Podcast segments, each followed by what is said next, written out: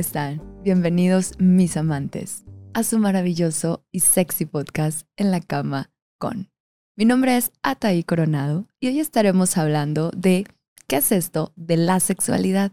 Y para abordarlo vamos a estar conversando con Arturo León. Él es economista y es influencer. Y claro, se estarán preguntando por qué invité a un economista para hablar de sexualidad, los modelos holónicos de la sexualidad, pues simplemente para que nos empiece a hacer preguntas y nos comparta alguna de sus experiencias también en la sexualidad. Arturo, bienvenido.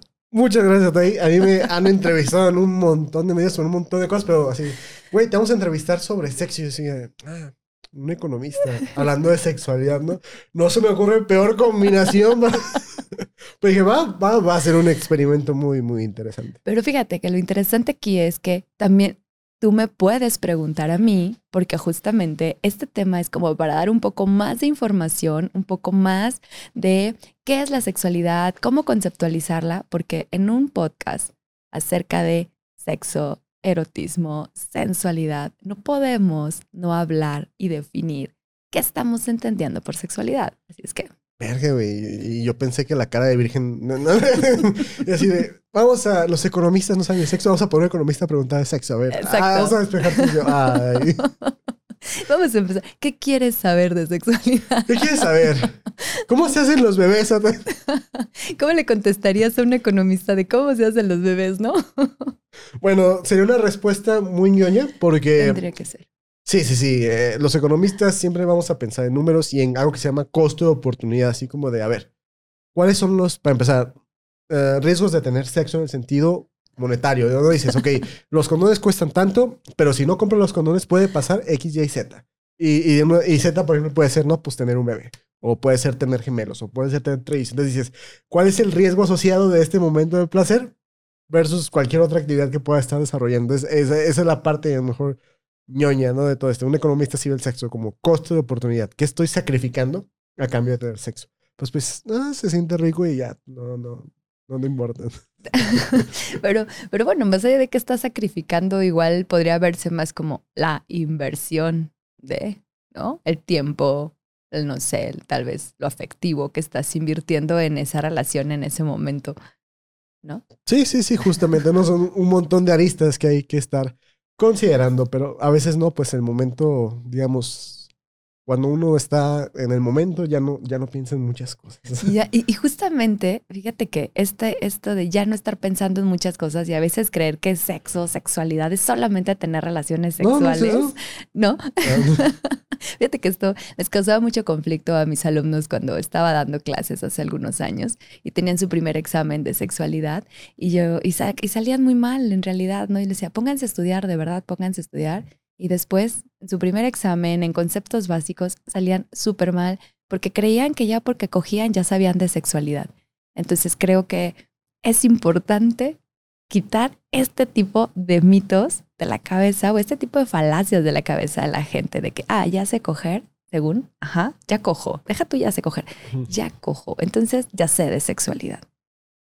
Ah, sí, de hecho, mira, yo la verdad, cuando invitaste dije, ah, soy fan de tus podcasts, los empecé a escuchar.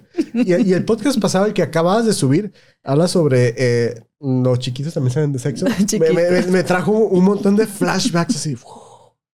Dije, yo me acuerdo que eh, a mí me tocaron tiempos más mochos yo estoy en escuela pública y nos ponían videos de sexualidad bien rara. En los últimos grados de primaria recuerdo que, que no entendía muy bien cómo, o sea, los vi todos y dije, güey, no, no entiendo cómo, cómo se hace esto, cómo funciona el hacer un bebé. Porque literalmente no te explicaba claramente qué es lo que sucedía. Yo literalmente salí diciendo, verga, entonces tienes que tienes que hacer pipí en la morra para poder reproducirte o, que no, te explicaba entonces el proceso, ¿no? De, la excitación, del placer, nada más veías escenas así de, penetración y dices, verga, güey, no, no, entiendo qué está pasando ahí. Claro, fíjate que este tipo de formación o este tipo de información que le dan muchas veces o que nos dan muchas veces en las escuelas tiene que ver con este desconocimiento o esta, eh, esta equiparable, esta situación equiparable que hacen entre el erotismo y la reproductividad, si bien es cierto, no se pueden, no se pueden separar eh, hay, una, hay un modelo holónico de la sexualidad. Este fue propuesto por un doctor mexicano y esto es súper importante ponerlo porque es uno de los modelos vigentes y es uno de los modelos más aceptados actualmente. ¿Qué quiere decir holones? ¿no? Holones quiere decir que son, bueno, holón quiere decir todo, quiere decir que son partes de un subsistema, pero en sí mismos pueden ser un sistema y esos conforman otros subsistemas. Entonces, ¿qué nos dice esto? Que la sexualidad está integrada, es decir, por una parte, otra parte, otra parte, otra parte, que van haciendo justamente todo un sistema de la sexualidad. La reproductividad es solo un olón, podríamos decirlo. Se integra por cuatro olones eh, de acuerdo al modelo, la reproductividad, la vinculación afectiva, el género y el erotismo. Regularmente cuando pensamos en sexualidad, oímos, ah, sexualidad, sexo y erotismo. Es lo único que pensamos, ¿no? El erotismo, es la parte divertida, ¿no? Fíjate que no, en realidad puede haber muchas partes divertidas en la sexualidad. Obviamente hay una parte que puede no ser tan divertida como la parte teórica, pero cuando ya la entiendes, la llevas a la práctica y es bien divertido. Pero entonces a lo que vamos es, o a lo que quiero llegar es, regularmente, se, para no hablar solo de erotismo, pareciera que le tienen un montón de miedo a hablar de erotismo, por ejemplo, en las escuelas, ¿no? Y para no hablar de eso, siempre hablan de, vamos a darles educación sexual a los niños y hablaban de reproducción. Pero pues nomás les decían como, pues es que sí van la abejita y no sé qué, pero no, como tú dices, no te decían exactamente qué pasaba, porque ahí es donde incluye el erotismo y donde hay un montón de tabúes respecto a, al placer, porque el erotismo tiene que ver con esta parte del apetito, la excitación sexual, la, eh, la sensación de placer, de deseo a través de los sentidos, de la vista, del olfato, del tacto, de, de sentir y disfrutar a partir de nuestros sentidos. Pero, ¿qué es lo que hacemos? Pues para no hablar de eso, porque pues no se les tiene que hablar de eso y del placer a las personas, sobre todo a los niños, a los chiquitos, pues hablamos de, reproductividad, incluso desde un punto de vista muy limitado. Por ejemplo, solo lo biológico, ¿no? Como solamente el que, ah, este, hay un, hay un hombre, hay una mujer, hay una semillita, y entonces se pone la semillita, y, ya es todo. Y voilà. Cuando reproductividad va más allá, ¿sabes? Porque ¿qué pasa con las personas, por ejemplo, que no quieren tener hijos? Podríamos decir que entonces ese olón de la, de la reproductividad, ese olón de la sexualidad, no está vigente en ellos, no está ahí. No, pues creo que sí está. Lo que pasa es que reproductividad tiene que ver con, por ejemplo, la trascendencia tiene que ver con la replicabilidad. Por ejemplo, si nosotros nos reproducimos, pues hacemos otro ser igual a nosotros. Bueno, más o menos igual, pues, pero con características muy similares. No nos sale un perrito si nos reproducimos humanos, ¿no? Entonces habla de esta replicabilidad y habla de esta trascendencia. Entonces hay muchas otras formas en cómo podemos nosotros eh, reproducirnos o eh, expresarnos en nuestro olón de la reproductividad. Aparte, no solamente es eso. En este, en este, en este eh, modelo holónico de la sexualidad, justamente lo que propone es que tiene que haber en, todo esto de la sexualidad una, una interacción entre los solones, siempre hay una interacción y siempre hay una integración. Es decir, no podemos tener aislado el olón de la reproductividad, por ejemplo, si no está incluido también, o sea, también está incluido el erotismo. Para reproducirnos necesitamos erotismo, necesitamos relaciones sexuales, pero también depende de aspectos de nuestro género, por ejemplo. Si digo, no nos podemos todavía reproducir hombres con hombres, mujeres con mujeres. Digo, todavía no podemos, no sé si en algún punto, pero todavía no. Digo, estás hablando con la generación que no quiere tener hijos, entonces es lo menos interesante. Exactamente, lo menos interesante la sexualidad. Y justamente ahí es donde te digo que estas cuatro potencialidades precisamente son están ahí potencialmente a desarrollarse y se pueden expresar de distintas formas. Si, por ejemplo, tú em, puedes eh, eh, hacer, escribir un libro, puedes trascender a partir de ese libro y estás aplicando eh, tu reproductividad porque estás transmitiendo ideas y entonces estás reproduciéndote a partir de eso, estás reproduciendo tus ideas en otra persona y es también otra forma de reproductividad. Entonces, si no quieres tener hijos, no quiere decir que entonces tu olón de la reproductividad no se ha expresado. Se puede expresar de muchas otras formas. Esto tiene, los cuatro olones, los cuatro elementos, tienen siempre aspectos psicológicos, sociales y biológicos. ¿Sí? A veces la reproductividad solo la hablamos, lo la vemos como, ah, pues es biológico, porque tiene que ver con eh, testículos, con ovarios, con fetos, con embarazo, con, pero también tiene que ver con tus concepciones y construcciones mentales acerca de cómo te reproduces, acerca de ser padre, acerca de ser madre, esos son aspectos sociales porque también dependen de un contexto y también son aspectos psicológicos de cómo tú has integrado eso para ti mismo y cómo quieres expresar ese don de la reproductividad, por ejemplo. No importa si no quieres tener hijos, ¿no? no, no, no. Creo que es lo último que uno piensa realmente cuando está a punto de tener sexo. Oh, sí, quiero tener un hijo. No sé, yo creo que algunos sí piensan en eso. No, pero yo, yo pienso que es una minoría. No, no dices, ah, quiero tener un hijo contigo. Embrázate. Claro, y incluso entonces no estaríamos como tan presentes en el, en el acto y en el erotismo y en el disfrute, ¿no? Porque si estaríamos, estuviéramos pensando en que déjalo hago para Imagínate mientras lo haces y dices, ah, sí, los pañales, ah, sí, la, colegiatura, y no voy a... De, no dormir en la noche, sí, que esté llorando, ah. que esté enfermo y no pueda dormir, sí, claro, claro. No, no, no creo que uno piense eso justamente cuando está en el acto no, Oye, qué, erótico. Claro, no, no lo están pensando, pero incluso entonces, como dices, actualmente ya no es tanto este, esta exigencia de tener hijos y aún así buscamos cómo reproducirnos, buscamos cómo trascender a partir de muchas otras formas que podemos hacer. Ya no es solamente el tener hijos, ¿no?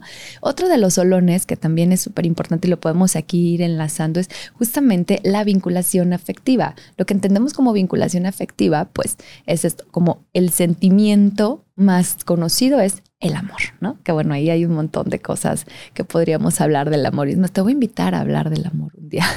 Yo hablando del amor. Eh, y ahí sí te voy a entrevistar para que le vayas estudiando. Amor, sí, sí, sí. Te amo mucho si ves este podcast. No, no, no, no estoy dudando, de verdad. No, del amor, no. Tengo una vinculación afectiva fuerte contigo, ¿no? estás diciendo tú. No, no, te amo, este, no, no, no, sí sé que es el amor y, y sí te amo, de verdad. Sí, no sabe, no sabe muy bien, pero lo siente. Esta la vinculación afectiva justamente tiene que ver con nuestros afectos, nuestros amores y a quién le damos amor. A veces entendemos que en sexualidad, si hablamos de amor, creemos que solamente es una relación, por ejemplo, de pareja. Pero no, la vinculación afectiva y esta expresión, este olón de la sexualidad también se manifiesta con nuestros papás. Por ejemplo, cuando tú amas a alguien, si amas a tus padres, si amas a tus hermanos, si amas a, a tus hijos, también es una expresión de la sexualidad estaba pensando que es un ejemplo diferente. O dijiste, no, no solo puede ser con una persona. Dije, pensé en los jeques árabes que tenían como árabes y dije, ah, pues no, no es cierto, amor.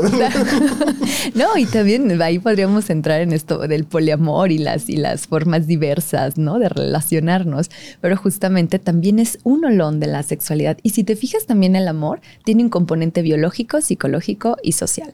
Lo biológico porque no es solamente, el amor no solamente es este asunto como así, como lo hablaban algunos filósofos. No, es un tema ahí de, de protección, ¿no? De, de, de integridad de nuestra, digamos, familias o comunidades. Claro, eso tiene que ver con lo social del amor, pero incluso se han detectado o se han este, hecho estudios en donde encuentran diferentes activaciones cerebrales de acuerdo a si te presentan un estímulo de tu pareja, si ves a tu pareja, si ves a tu mamá, si ves, se activan diferentes zonas del cerebro. Entonces, el amor y esta vinculación afectiva está relacionada también con aspectos biológicos. Lo social es lo que tú estás mencionando. Lo psicológico sería, bueno, cómo me enamoro, cómo aprendí a relacionarme, cómo aprendí a elegir tal vez pareja. Y entonces todo esto, si te fijas, van así, súper, súper bien integraditos, ¿no? Pregunta. Ya, que, ya que yo puedo preguntar. Tu pregunta. Ahorita que dices, ya que puedes elegir pareja, ahí yo tengo esta idea rara de que uno no elige a su pareja. Así de que tú no eliges a quién enamorarte, simplemente pasa. ¿Realmente uno elige a su pareja?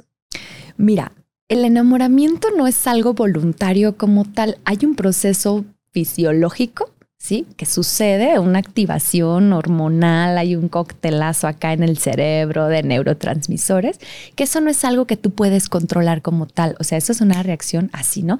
Hay diferentes posturas, teorías que hablan de que sí por el olor, que hablan de que se atraen por cuestiones como el olor.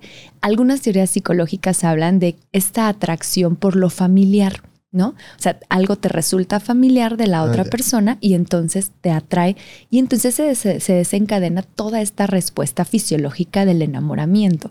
Desde ese punto de vista podríamos decir, si no decides de quién enamorarte, no lo haces conscientemente, pero elegir a tu pareja yo creo que sí, porque el enamoramiento es como así un pedacito de lo que podríamos hablar del amor que es súper amplio, ¿no? O sea, el enamoramiento, todo este coctelazo acá de neurotransmisores cuando estamos en súper tensión, nos da hasta insomnio, no dormimos, estamos pensando todo el día en la persona.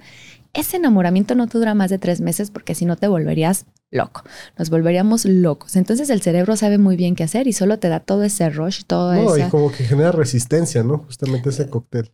Ah, pues en una de esas, ¿no? Entonces, exactamente, tu cerebro se va acostumbrando y entonces van bajando los niveles y entran a otras fases del amor. Y ahí es cuando ya puedes ir eligiendo.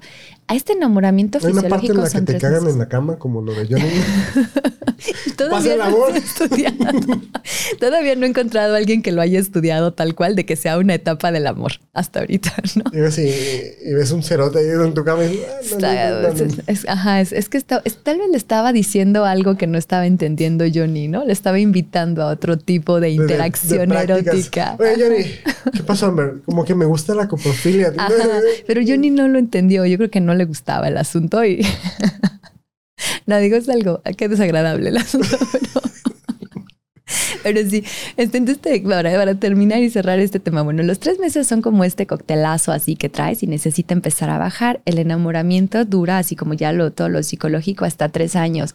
Después de eso ya no, ya no es un enamoramiento y pasamos a otras etapas que igual podemos hablar más ampliamente en otro momento, otras etapas del amor, en donde, bueno, ya es más voluntariedad y más decisión y más. Entonces yo creo que si es voluntariedad, trabajo y decisión, si hay una parte eh, consciente de elección o de selección.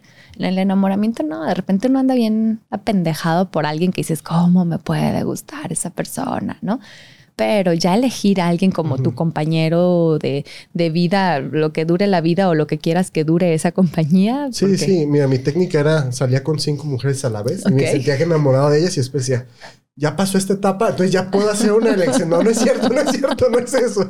Se me hace que te van a pegar. No, no, no. Entonces, bueno, este, no sé, no sé qué, te digo, no, no, creo que sea un asunto de, un asunto de que tú no lo elijas. Sí puedes, no eliges siempre que te enamores, pero sí puedes elegir a tu pareja para compañera. Ya, ya vienen procesos más voluntarios. Pero bueno, entonces, nada más para, para que no se nos quede aquí inconcluso el tema y cerrar el último y hablar del último olón que no lo hemos tocado tanto, es el olón del género.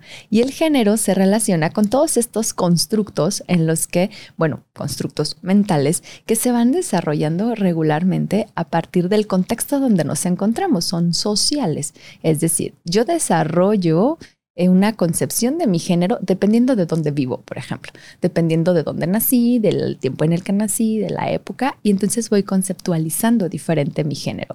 Sí, regularmente dicen, ah, nace con pene y testículos, entonces es hombre, tiene que ser masculino. Nace con vulva, vagina, ovarios, entonces es mujer, tiene que ser femenino. Esas son algunas imposiciones por ahí. Afortunadamente, en la actualidad, esto se ha ido un poco desdibujando y digo afortunadamente porque hay más libertad de poder también saber qué sentimos y no solamente creer que si sentimos algo diferente a lo que nos dijeron que teníamos que sentir en cuanto a nuestro género, entonces ya estábamos mal, ¿no? Entonces, bueno, ahorita se ha hecho un poco más abierto, más diverso esto de concepción del género y de la expresión de nuestro género en lo social. Entonces, bueno, si te fijas, esto del género también tiene su parte psicológica, su parte biológica, su parte social. Lo biológico pues está más relacionado con el sexo, de si eres hombre, si eres mujer, si naces con determinados testículos. Lo psicológico es cómo lo vas adquiriendo tú y lo social, pues bueno, lo que te va determinando el contexto. Mira, ahí yo lo que sea de cada quien, la verdad es que personalmente. Ok. No, no, no, no me vayan a linchar. Yo soy de las personas que piensan que es solo de dos géneros, punto. Ok. Sí, pienso eso. Pero está esta parte del respeto irrestricto a lo que hagan los demás. Ok. Que se me hace muy interesante. Y creo, ahí me dirás qué tan equivocado estoy. Ah, los seres humanos hemos atravesado, digamos, etapas de bonanza muy interesantes en los últimos siglos, ¿no? Antes era, porque realmente lo que somos ahorita es producto de la evolución que ha sucedido por muchísimos años. Y era de que literalmente una comunidad no se reproducía, se moría, se extinguía y ya. Y así fuimos desarrollando varias conductas, desarrollando miedos, desarrollando ciertos, digamos, roles incluso dentro de nuestras comunidades. Y ahorita que ya no tenemos esos problemas de antes de si no salgo a cazar un mamut, me voy a morir de hambre hemos permitido una diversificación a lo mejor de, reproducción. Ya no tenemos que reproducirnos ah, con la mujer que tiene las caderas más anchas, o, ¿no? o incluso los hombres que, son los más fuertes, los, más, altos, los más altos, los más falsos. Entonces ya comienza una diversidad de gente que sale de, digamos, de, este resultado de ya tenemos tanta abundancia y puede que por ahí sea este origen de, ah, pues ya no necesitamos tanto, como ya no estamos en esa etapa de sobrevivir la especie, ya no necesitamos a lo mejor tanto esa definición de géneros. Ya para mí es un fenómeno más reciente de, pues ya no necesitamos eso porque pues ya, ya, ya pasamos la... Hay un chingo de gente en el mundo. Ya, ya, mátenos, por favor. Ya Nos queremos morir. no, no es cierto. Fíjate que aquí yo te diría, si no hay absolutos, hay intermedios. Es decir, si no hay uno solo, si hay hombre, mujer, hay una gama, ¿no? O hay femenino, masculino, hay una gama en todo, hay un en todo este, en todo este espectro, ¿no? Es un gran espectro. Entonces, desde ahí podríamos decir, pues somos diversos. Sí, de una, en una forma muy binaria, una muy, forma muy binaria de entenderlo. Sí, hay femenino, masculino y se acabó. Hay hombre, mujer y se acabó. Sin embargo, te digo, hay todo un espectro entre eso femenino y eso más masculino, entre eso más, este, entre el hombre y la mujer. Hay todo un espectro, porque también hay personas intersexuales desde lo biológico, ¿no? Y que incluso eso también, pues retomando este asunto de eh, los componentes sociales y psicológicos de cada uno de, de, los elementos de la sexualidad. Entonces, en esto mismo biológico, por ejemplo, un intersexual, pues entiende la forma, entiende el mundo desde un punto de vista diferente, entiende lo social, lo adopta desde un punto de vista diferente, ¿no? Porque pues no se concibe como uno o como otro. Entonces, creo que justamente esto sería lo que, lo que ah, una de las desventajas de conceptualizar un mundo únicamente binario, porque entonces es como, si no eres hombre o no eres mujer y no eres hombre masculino y mujer femenina, entonces algo está mal en ti. No, no, no, no, a mí me pasa todo el tiempo, veo a alguien en la calle y digo, ¿será hombre o mujer? Y lo tratas de clasificar. Claro, claro, claro. Así, así a la fuerza y dije, no, pues no sé.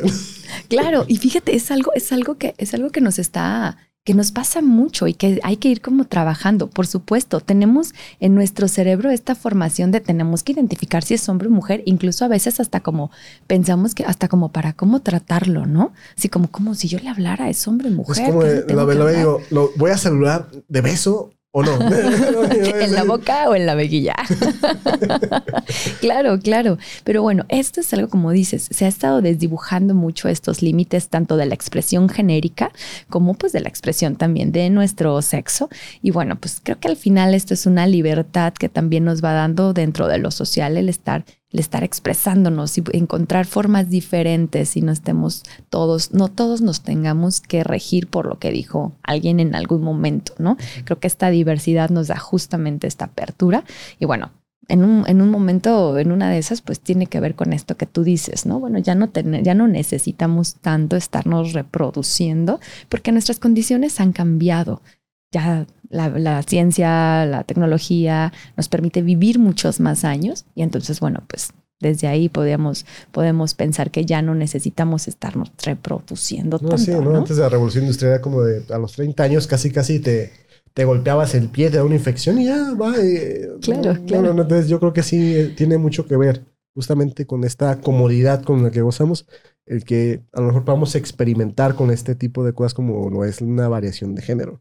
¿no? A veces yo, por ejemplo, estoy afuera del antro y digo, ay, y si me identifico como mujer, a lo mejor me, me invitan una si me pongo falda. mejor no, no, pago cover ahí. Soy mujer. y depende. Tal vez si tienes unas bonitas piernas, si no, no. no te, mm, es que, traes pantalones. ¿Para qué te traes pantalones a la cama? A ver, dime. No, no. A mí me gusta dormir con pantalones. ¿Duermes con pantalones? Ok, no, bueno, pues algunos, algunos complejillos ha de haber por ahí. Arturo, muchas gracias por habernos acompañado hoy. No, de quédate y gracias a ti por invitarme y aquí por incomodar a tu, audiencia, ¿no? Dicen, un economista. ¿De qué, qué, ¿De qué va a hablar este güey? Pues claro que nos tenías que hablar de lo que tú sabías. Y es que todos sabemos un poco de nuestra sexualidad, porque la sexualidad es un constructo en realidad, ¿sí? Cómo adoptamos, cómo adaptamos, cómo entendemos la sexualidad, nuestra propia sexualidad, eso se va construyendo. No es algo dado, no es algo como de ya naciste y te tocó esto y entonces así lo tienes que entender. Vas, vamos construyendo nuestra cabeza a partir de lo biológico, lo psicológico y lo social. Y esta es la propuesta de Eusebio Rubio, que fue el que, el que, bueno, el que desarrolló este modelo holónico de la sexualidad. Gracias por acompañarnos hoy a explicar un poquito de este tema y, ayudarnos a, pasarlo con tu frescura y tus anécdotas tan bonitas. Espero no sea una limitante para que imites en un futuro. Claro que no, me encantaría seguir teniendo un economista para hablar de sexo. Un economista y sexualidad. Buena combinación. Vete estudiando el tema porque vamos a ver al rato cómo podemos hablar de sexualidad desde la economía, así como lo eh, planteaste muy, muy al pero bueno, vamos, vamos a ver qué, qué sale de ahí. Muchísimas gracias, Atay. Gracias a a todo tu auditorio por, por esta oportunidad. Muchas gracias a ti, Arturo. Y bueno, pues nosotros nos vemos en la próxima emisión de En la Cama con... Adiós.